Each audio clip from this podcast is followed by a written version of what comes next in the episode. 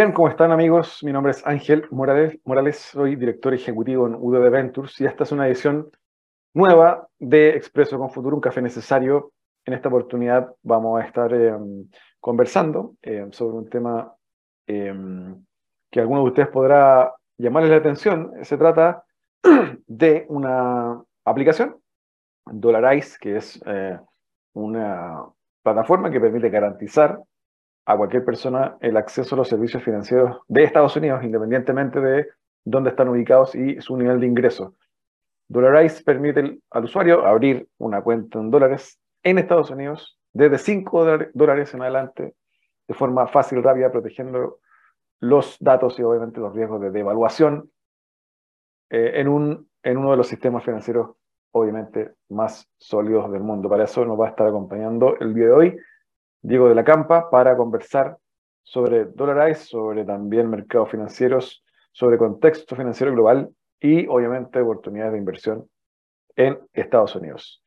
No se lo pierdan, al regreso de esta breve pausa vamos a comenzar a conversar con Diego de la Campa de la aplicación Dollarize. No te lo pierdas.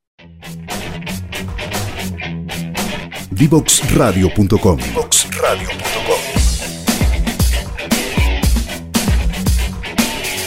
Conversaciones que simplifican lo complejo.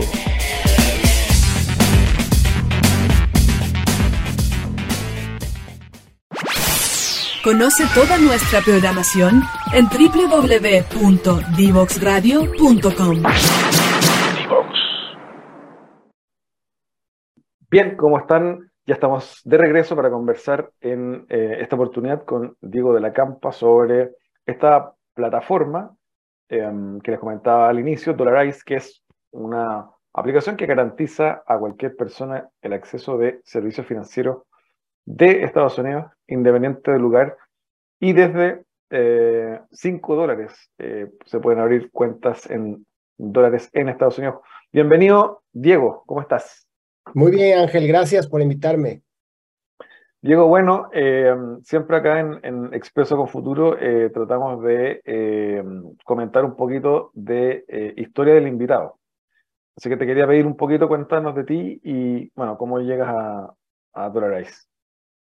Claro, yo tengo más de 18 años de experiencia en la industria de fintech, creando aplicaciones o más bien antes no había tantas aplicaciones, pero sí había internet para comprar productos y servicios y lo que yo me dediqué desde hace mucho tiempo es justamente en crear formas para que la gente pudiera invertir, invertir de una forma fácil, rápida y pudiera comparar principalmente fondos de inversión. Entonces de ahí empezó mi carrera en la parte de fondos de inversión junto con la tecnología. Y ya llevo muchos años en esto, Ángel, y justamente toda esta experiencia salió, salió y nació la iniciativa de Dollarize. Y Diego, eh, siempre nos, gusta un poquito conocer eh, eh, la historia de, en detalle también del invitado. Cuéntanos cómo, cómo, cómo, llegaste también a, conectar con el ecosistema chileno. Cuéntanos un poco tu, tu, ciudad de origen, cómo, cómo se esto de también empezar a, explorar en estos 15, 20 años que nos contabas de experiencia en el mundo fintech, en el mundo de las aplicaciones, de conectar con nuestro mercado local acá en Chile. Claro, bueno, en primera instancia, te diría que yo cuando empecé en inversiones, el primer cliente que tuve en una empresa que fundé de fondos de inversión me pidió dólares. No le interesó tanto los instrumentos financieros y las diferentes alternativas y portafolios que nosotros hacíamos. Lo que la gente quería es dólares. Y entonces empezamos a detectar un patrón en, en diferentes países en Latinoamérica en donde la gente, no obstante si esté devaluada o no su moneda, simplemente por la historia que traemos como pueblos latinoamericanos, hablando de nosotros, es este tema del dólar y de cómo hemos visto la fragilidad que tenemos de nuestra moneda, ¿no? El peso chileno se ha visto cómo ha sufrido, igual que otras monedas, y eso es, pues es muy, muy doloroso para la gente. Y de ahí nació este tema de la cercanía con con, con, Chile, con México, con, con otros países, en donde veíamos que todos quieren o todos buscan el mismo solución al mismo problema, tienen la misma, el, mismo, el mismo pain, em, y es muy doloroso, imagínate Ángel, que la gente trabaja años y años y de repente no más ve como su dinero se vuelve menos y menos y menos y llega a un momento del retiro o llega a un momento de que quiera comprar algo y no tiene. Entonces, más bien no fue particularmente algún país, fue como pueblos que tenemos muchas cosas en común, vimos que son los mismos problemas. Y de ahí fue donde nos, nosotros nos obsesionamos como equipo para crear una solución a este problema. Eh, Diego, eh, preguntarte también tu opinión, tu visión con la experiencia que tienes de Latinoamérica. ¿Cómo ves eh, en, el mundo fintech, cómo ves el desarrollo de esta industria? Open Banking en, Chile se aprobó en el, Congreso, en el Congreso hace muy poco, esta ley fintech. ¿Cómo ves el desarrollo de esta industria fintech en Latinoamérica y en especial en Chile con lo que te toca o te ha tocado ver?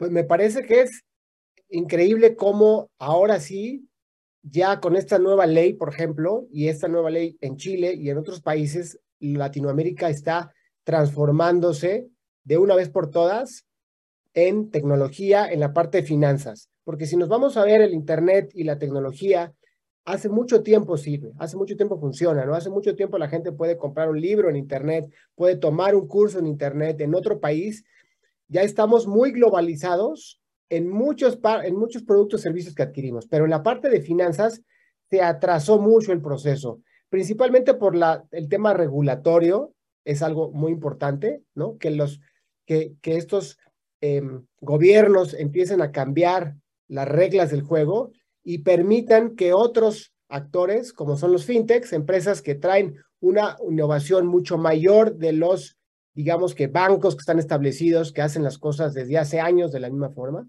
Y ahora entonces es muy padre ver cómo empezó la tecnología a abordar nuestra vida en productos y servicios, cursos, etcétera, y ahora sí en la parte de fintech. Y en la parte de fintech la vemos que ahora con estos cambios va a explotar. ¿Por qué? Porque la parte de regulación, como digo, y también por la parte de la pandemia. La gente, al estar encerrada, mucha gente se obligó a utilizar las, por ejemplo, desde aplicaciones de los mismos bancos, ¿no? Pero ya está con una mentalidad en donde sabe que la tecnología puede hacer mejor en su vida, va a hacer transacciones más fáciles, más baratas, más rápidas, ¿no? Que tener que ir a una sucursal, hacer una fila en un banco o en otra institución financiera para hacer una transacción. Entonces, base, en resumen, en base a la pandemia y en base a los cambios legales y la tecnología que ya estaba, creo que el futuro es muy, muy bueno para la industria en Chile y en otros países. A tu juicio, eh, eh, Latinoamérica en ese sentido funciona como un buen, comillas, laboratorio, al parecer, eh, un mercado que tiene un potencial de, alto, de alta penetración, dado que tiene poca penetración actualmente eh, la bancarización. Sabemos que eh, por estudios diversos que Latinoamérica en general es un continente que opera eh, en, un porcentaje no menor en la informalidad, tanto en cuanto a, pago de impuestos como también bancarización de los ciudadanos que vivimos en Latinoamérica. ¿Cómo ves que ese esa oportunidad se, se, toma o es tomada por parte de FinTech para tal vez lograr que más ciudadanos se bancaricen, por un lado, y también eh, tengan acceso a servicios de calidad provenientes de eh, startups que operan de una manera totalmente distinta a un banco tradicional.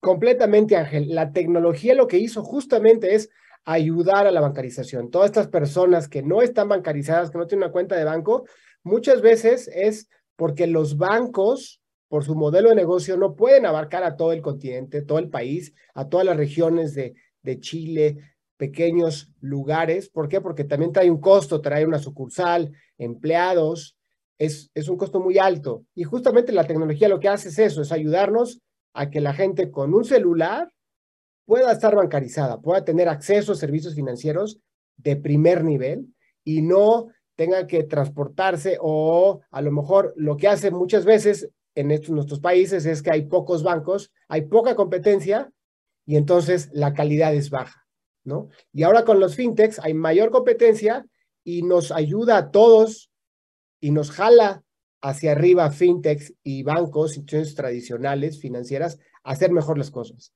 Es, es fundamental lo que dice el tema bancarización y es parte de este cambio de mentalidad de que podemos hacer mejores cosas más baratas, más fáciles, más rápidas con el uso de la tecnología. Diego, tal vez nos puedas comentar en unos breves minutos em, eh, casos de eh, startup fintech en Latinoamérica que pueda ser, puedan ser interesantes comentar aquí para quienes nos, nos escuchen y no están tan familiarizados con esto. Por ejemplo, tal vez el caso de Nubank en Brasil u otros que, que manejes y nos puedas comentar eh, para que la gente que nos escucha pueda seguir, pueda informarse, pueda ver también en, Internet este tipo de, de startup eh, en, el mundo financiero. Cuéntanos algunos casos que te parezca interesante. Claro, mire, principalmente vamos a empezar con Nubank y después con otra, con otra fintech. Nubank es un caso muy interesante el que dices porque es una empresa en donde se enfocó a otorgar tarjetas de crédito de una forma muy fácil, muy rápida, muy eficiente, ¿no? Uno prácticamente en unos pocos minutos baja el app, da sus datos financieros, se registra y ya tiene virtualmente, inmediatamente, la forma de utilizar su tarjeta en Internet. Ya pasarán unos días en que por la mensajería le llegue, pero son empresas que se están dedicando, te diría Ángel, a hacerlo muy bien porque hacen una sola cosa muy bien. Empiezan por una cosa en donde no están compitiendo en el, al mismo nivel que el banco que tiene todos los servicios. Ellos, las, las que están em, con mayor tracción, con mayor crecimiento, es la que hace una cosa muy bien al principio, perfecta, y gana la confianza de los clientes porque se vuelve de las mejores empresas del país o del continente en hacer eso que ellos están haciendo. Entonces, Nubank lo hace muy bien y de ahí posteriormente seguramente se expandirán a otros mercados, pero esa es una de las partes de las fintechs. La otra, por ejemplo, es una fintech que está, empezó en Europa y que ya viene en Latinoamérica, ya tiene algunos, alguna presencia, es Revolut, que, va a estar pronto en, en, seguramente en, muchos de los países, que, y ahorita hablo de, los países, ¿por qué? Porque es una fintech que, compite directamente con un banco, pero la parte de lo del banco lo hace muy bien, se enfoca a personas que están ya bancarizadas o se quieren bancarizar pero quiere tener un servicio excepcional, ¿no? Eh, no tiene todos los servicios de un banco, pero sí va por los más importantes que a la gente le, le importan. Y, aquí esos son, dos ejemplos muy claros, ¿no? Uno de un banco, otro de una empresa que da tarjetas de crédito. Y entrando un poco en el tema, nosotros vemos eh, de la geografía que, que, y lo que nosotros buscamos es que la gente esté ya globalizada económicamente hablando. Esto lo hizo, esto lo logró la parte del cripto, por ejemplo. En la parte del cripto, la gente cuando compra cripto trae una mentalidad mundial en donde no sabe exactamente dónde está el organismo o la, la empresa donde está comprando cripto, no tiene que estar en su país. Ya sabe que es un movimiento, por ejemplo, Bitcoin es un movimiento mundial, por ejemplo. Nosotros no tenemos nada que ver con cripto ni con Bitcoin, pero sí es un buen ejemplo de cómo ahora las finanzas nosotros pensamos deben ser globales. Ese punto interesante te quiero, y te quiero llevar a ese tema eh, eh, antes de irnos a la pausa. Eh, finanzas globales, este, ese concepto está muy interesante. Me gustaría que tal vez pudieses hacer doble clic porque, por ejemplo, uno que está un poquito más cercano al mundo startup por el trabajo que en mi caso me toca ver, eh, reviso reportes o información que llegan hace muchos años, por ejemplo, de lo que tienen eh, o el fenómeno que tienen en África por la penetración del uso de teléfono móvil, banca eh, a través de, del teléfono. Pueden acceder a su banca, a su cuenta, a través de su teléfono móvil. probablemente esa penetración del teléfono ayudó también a, acercar la banca a la gente, producto de que la infraestructura física no está para para tener eh, puntos físicos en, en, en, en, la África subsahariana, que es muy, muy pobre, como, como sabemos. Pero la penetración de acceso tecnológico para que la gente de a pie pueda tomar acceso de sus cuentas través del teléfono está y ahora hay mucho más desarrollo tecnológico, o al menos lo que se alcanza a ver desde este punto del planeta. ¿Cómo ves ese caso de África, el mismo caso latinoamericano, donde ya también personas están usando QR para comprar, para pagar en tiendas en la calle, etcétera? Eh, ¿Cómo ves ese fenómeno de finanzas globales y de acceso a medios de pago globales? Eh, también tomando, por, último, el caso, por ejemplo, también de China, esta aplicación que eh, les permite hacer de todo, comprar, pagar, comunicarse a través del teléfono. Cuéntanos cómo lo ves. Sí, en China entiendo que a lo mejor hablas de Alipay, que es la más, de la más grande, y en, en África tenemos los casos de Nigeria y de Sudáfrica, donde tiene una apreciación brutal en el tema de teléfonos y en temas de fintech, ¿no? El, y, entrando ya específico a los temas de pagos, es una de las ramas de los fintechs en donde está em, creciendo muchísimo porque el beneficio, justamente el beneficio de conectar al mundo con un celular y como bien dice, ya la penetración de celulares es muy alta, muchísima gente tiene un celular y además un celular inteligente, no era como antes que eran pequeños celulares, ¿no?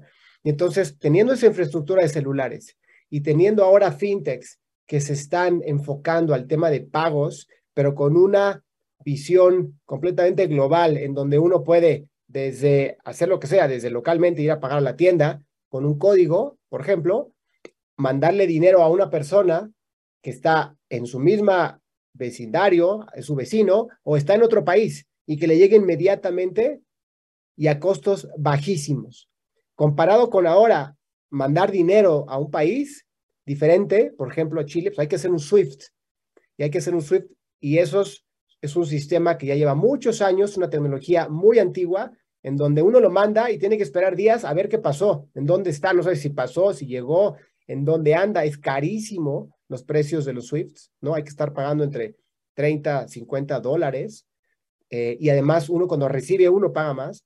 Entonces, el tema de los pagos es un ejemplo perfecto de la globalización o del cambio de mentalidad de local a global, de la, que lo hace la tecnología en las fintechs o en las finanzas de las personas. Pensar más allá de, el, de nuestro país y poder imaginarnos un mundo lleno de oportunidades en donde podemos comprar cosas en cualquier parte del mundo, donde podemos poner nuestro nuestros pesos en dólares en cualquier parte del mundo, etcétera. Eso, creo que eso es uno de los cambios más, más importantes por, de, de, de esta revolución fintech.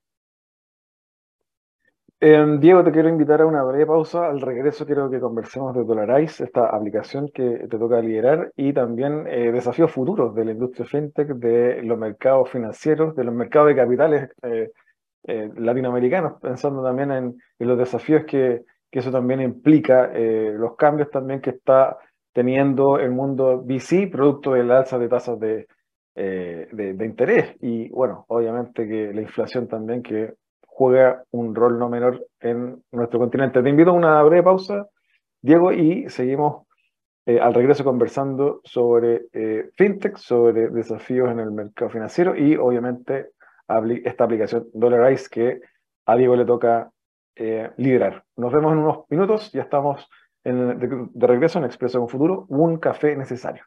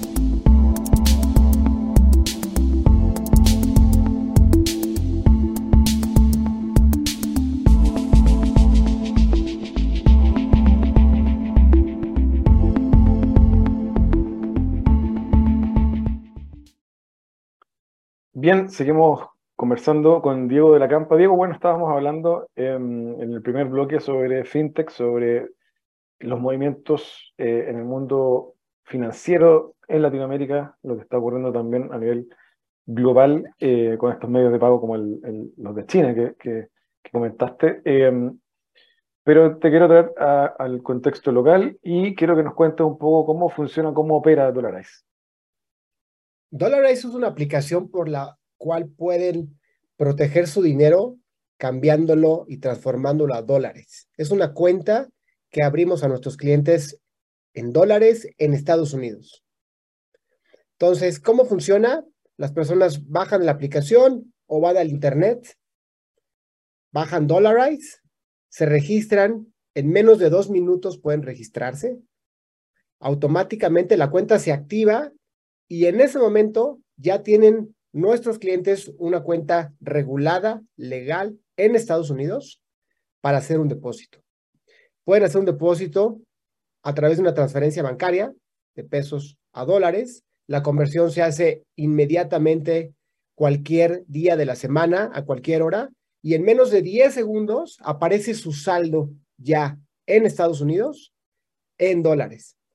Y además es importante, Ángel, decir que estos depósitos que hacen nuestros clientes son elegibles para tener el seguro bancario, el FDIC. ¿Qué quiere decir? Que están protegidos hasta 250 mil dólares por cuenta.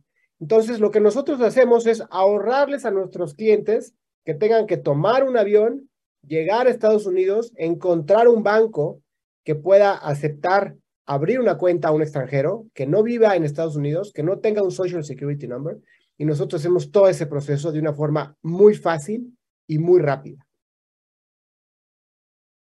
Um, cuéntanos un poquito, eh, eh, Diego, eh, un caso de uso para quienes nos escuchan también y, bueno, y, cómo entender las, las potencialidades que tiene esta propuesta de valor de Dolarize.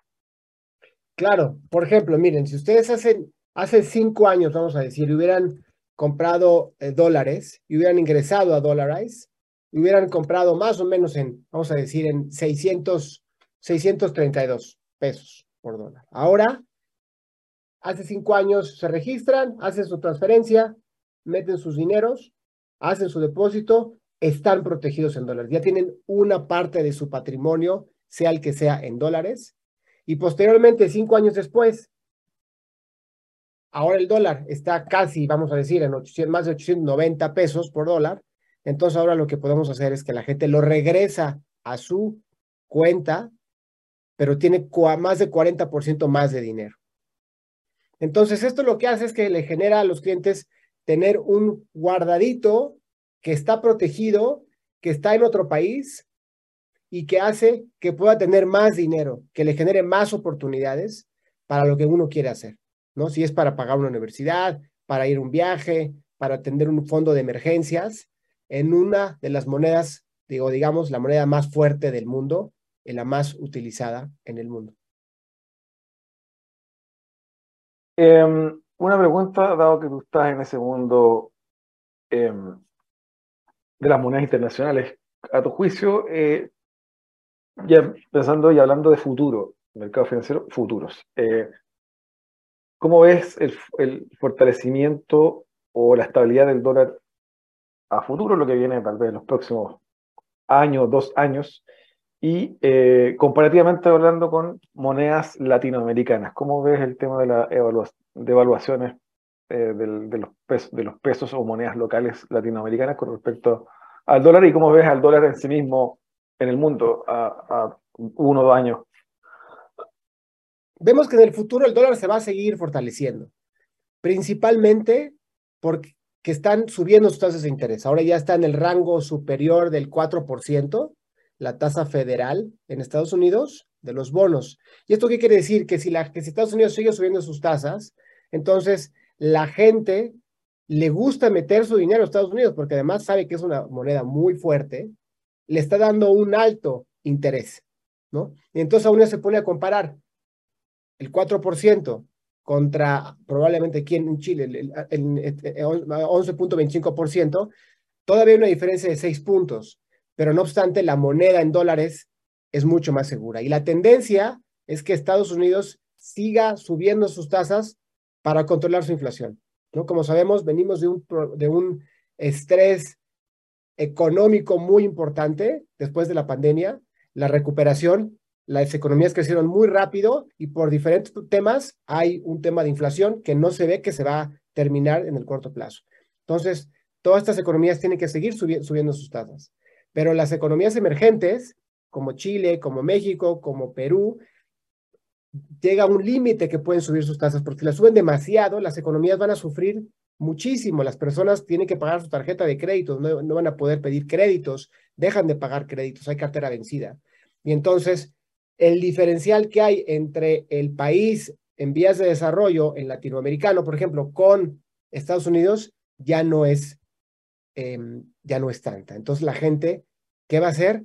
Va a seguir tratando de meter dinero a dólares como una moneda, una forma de proteger su patrimonio. Entonces, sí vemos una tendencia a la alza por ahora de, ese sentido. Ahora, veamos las décadas hacia atrás, siempre con problemas o sin problemas, o con problemas, a lo mejor América puede estar perfecto, pero hay problemas en, en Asia o en el Medio Oriente y el dólar se fortalece porque la gente busca lo que llamamos el flight to quality, ir y mandar su dinero a donde más protección o calidad hay para que su dinero esté durmiendo. Entonces, a veces no tiene que ver con las partes, los problemas eh, locales o incluso regionales.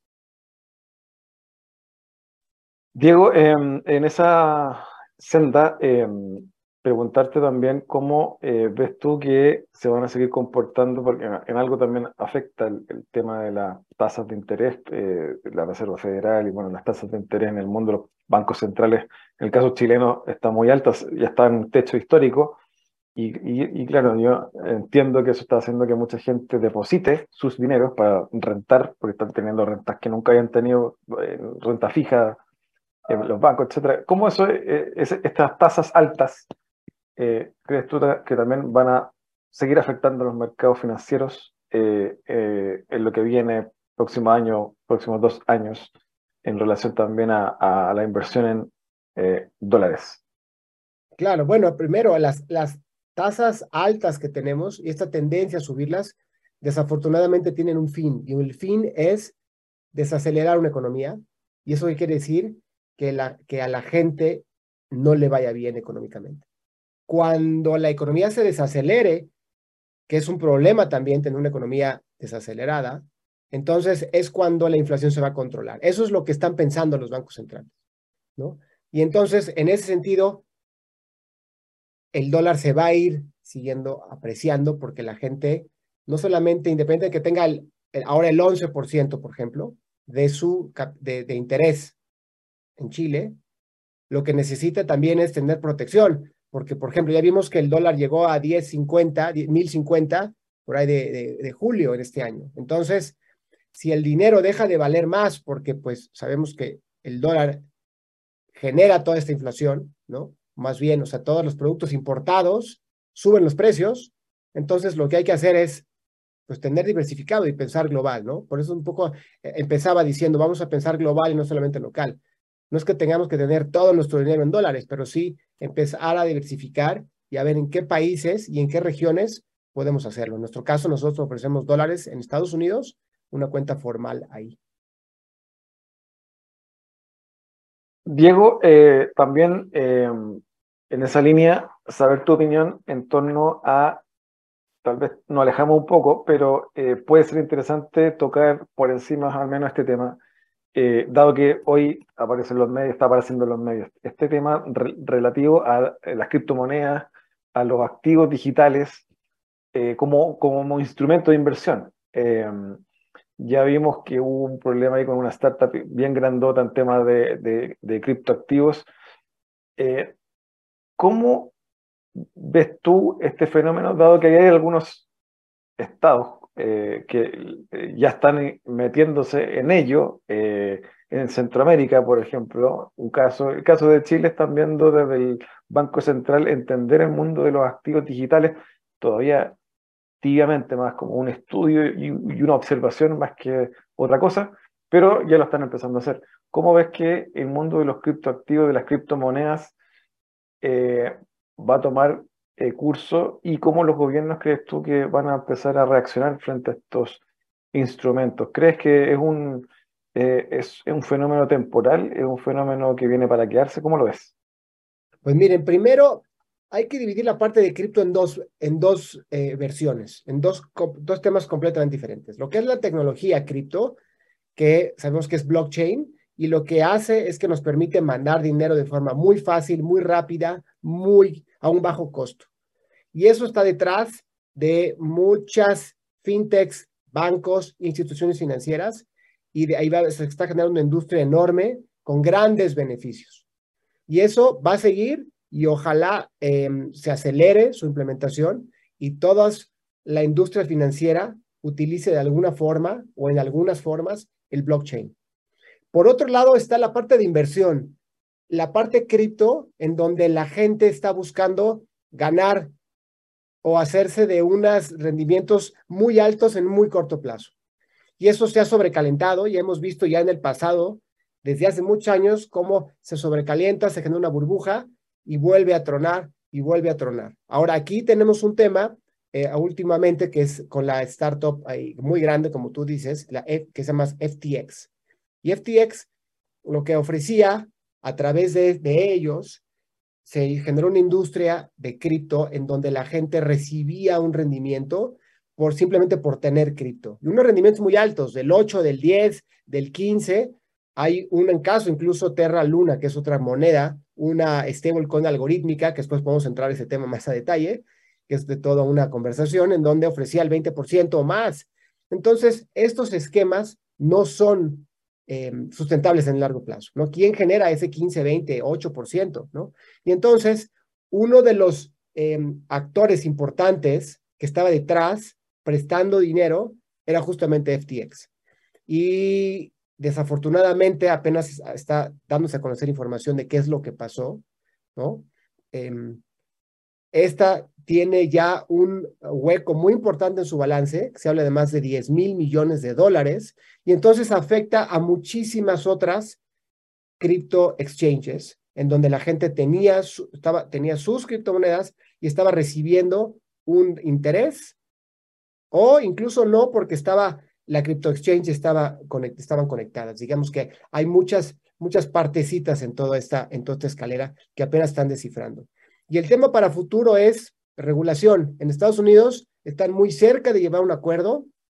Ahí el presidente Biden ya había mandado este año a, su, a un grupo especial justamente para revisar el tema de las criptos y están muy cerca ya de generar iniciativas, empezando por las stablecoins y después por las criptomonedas, por ejemplo, las van a considerar dentro del área de derivados. Y entonces lo que viene es una regulación que es necesaria para esta industria. Ahora, lo que es importante es que sea necesaria más enfocado a este tema de inversión, pero, pero, no, pero buscar que el tema inicial, el primero que hablé, que es de la, del blockchain que nos permite manejar el dinero mucho más fácil, mucho más rápido, esa siga, ¿no? Entonces, habrá que ver cómo van las regulaciones en el mundo y que también la, y, también el proceso de educación de la gente, ¿no?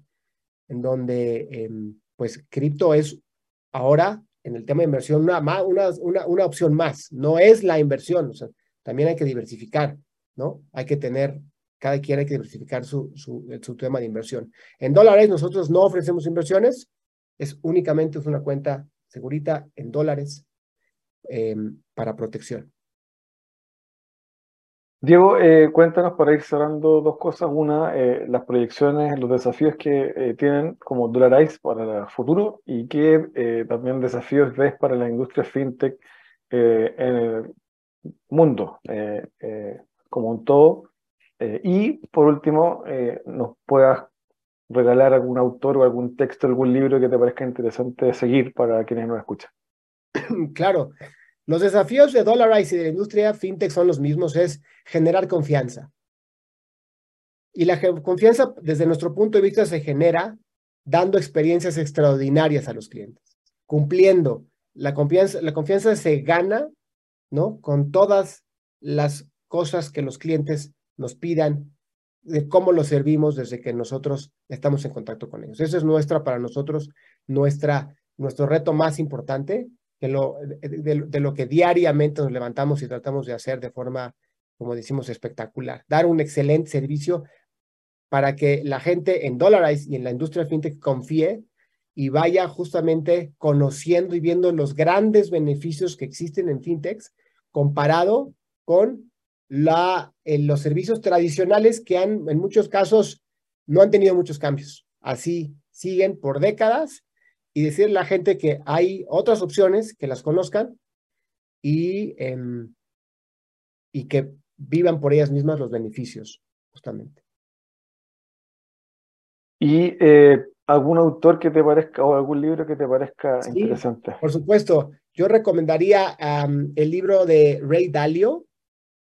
Ray Dalio es uno de los, es el fundador de Bridgewater, e, es uno de los fondos de inversión más grandes de Estados Unidos y el libro se llama Principios de la vida y del trabajo. Narra una de las eh, formas que él en Bridgewater tomaba todas las decisiones de inversión y todas las decisiones también de su vida en base a tener principios específicos que, que los tengamos bien, bien establecidos y que los usemos cada vez que, cada vez que tomamos decisiones importantes. Eh, Diego, te quiero agradecer por la conversación, el tiempo, también las ideas y eh, el libro de Ray Dalio, que también eh, está recomendado para que todos quienes nos escuchen lo puedan leer. Te mando un abrazo, espero tenerte en una próxima oportunidad en este programa, Expreso con Futuro, para tener más novedades también de lo que están haciendo en Dolarize. Te mando un abrazo, Diego, y que tengas buen día. Igualmente un abrazo, Ángel, gracias por invitarme. Nos vemos. Nosotros vamos a una breve pausa y estamos para el cierre de esta edición del día de hoy. No te lo pierdas. ¿Quieres ser un protagonista?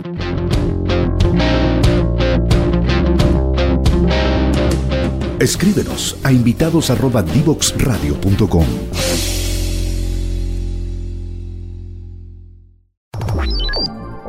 Historias desde los protagonistas en divoxradio.com. Bien, ya estamos de vuelta para, las, para el cierre de la edición del día de hoy. Estuvimos conversando sobre em, el mercado financiero, FinTech, eh, Dollarize, esta aplicación que permite em, eh, garantizar que cualquier persona eh, tenga acceso a servicios financieros en Estados Unidos, independientemente del lugar de origen. Y esta ah, plataforma, Dollarize, permite em, que el usuario pueda abrir una cuenta en dólares en Estados Unidos desde 5 dólares de forma muy fácil, muy rápida. Eh, de ello estuvimos conversando con Diego de la Campa, también sobre eh, cómo también el mercado fintech va a seguir creciendo, a pesar de las complejidades del mundo.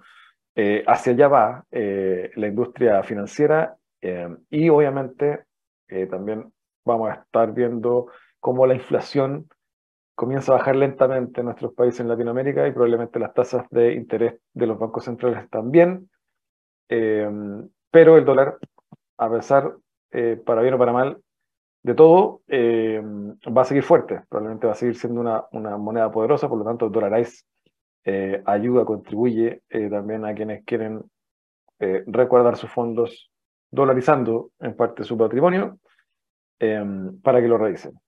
Espero que hayan disfrutado la edición del día de hoy de Expreso con Futuro. No me voy sin antes, como siempre lo hacemos, comentarles que pueden revisar nuestras redes sociales de Vivox Radio en Twitter, LinkedIn, Instagram, YouTube, por cierto, www.divoxradio.com para revisar este y otros programas cuando ustedes lo quieran.